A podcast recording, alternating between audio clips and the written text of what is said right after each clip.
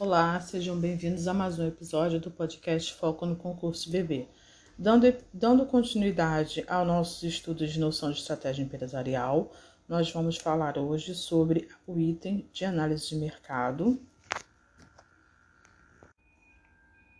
que é a análise SWOT do produto ou serviço. Os pontos fortes e, pra, e fracos dos principais concorrentes em relação ao produto e serviço devem ser avaliados de maneira a se tentar eliminar as ameaças dos concorrentes e os riscos desenvolvidos. Para quem nunca ouviu falar em análise SWOT, eu vou soletrar é SWOT, que são quatro é, siglas de quatro palavras em inglês. É, a análise SWOT é uma ferramenta de mercado, é uma ferramenta de gestão de mercado que serve para fazer o planejamento estratégico da empresa.